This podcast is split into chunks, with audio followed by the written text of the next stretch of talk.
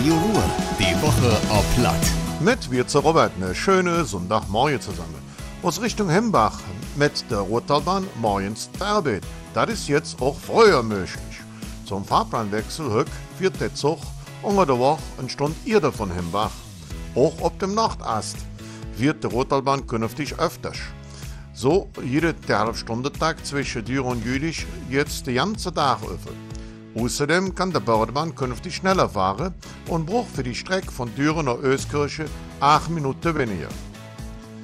Der Bund und das Land tun ihr Versprechen entlösen. Morgen soll er rund 30 Millionen Euro in unsere Kreis fließen. Das haben der Landtagsabgeordnete Beil und Nolten mitgeteilt. Das Geld kriegt die Kommune als Entschädigung in der Corona-Pandemie. Mit dem Geld sollen Verluste ausgeglichen werden. Der Kommune war eine große Batzen Gewerbesteuer fortgebrochen. Die Menschen im Kreis Düre sind länger krankgeschrieben als in den Norberkreise. Das haben die BKK-Krankenkasse ausgerechnet.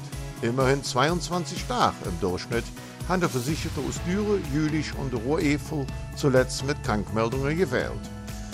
Im Rhein-Erft-Kreis sind nur 18 Tage zu Hause geblieben. Im Kreis Öskirche und der Städteregion Aachen waren es 20 Tage im Schnitt.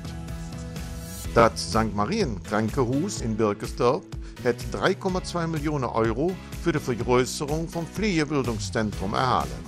Durch den Um- und Ausbau der Pflegeschule sollen 360 Plätze geschaffen werden.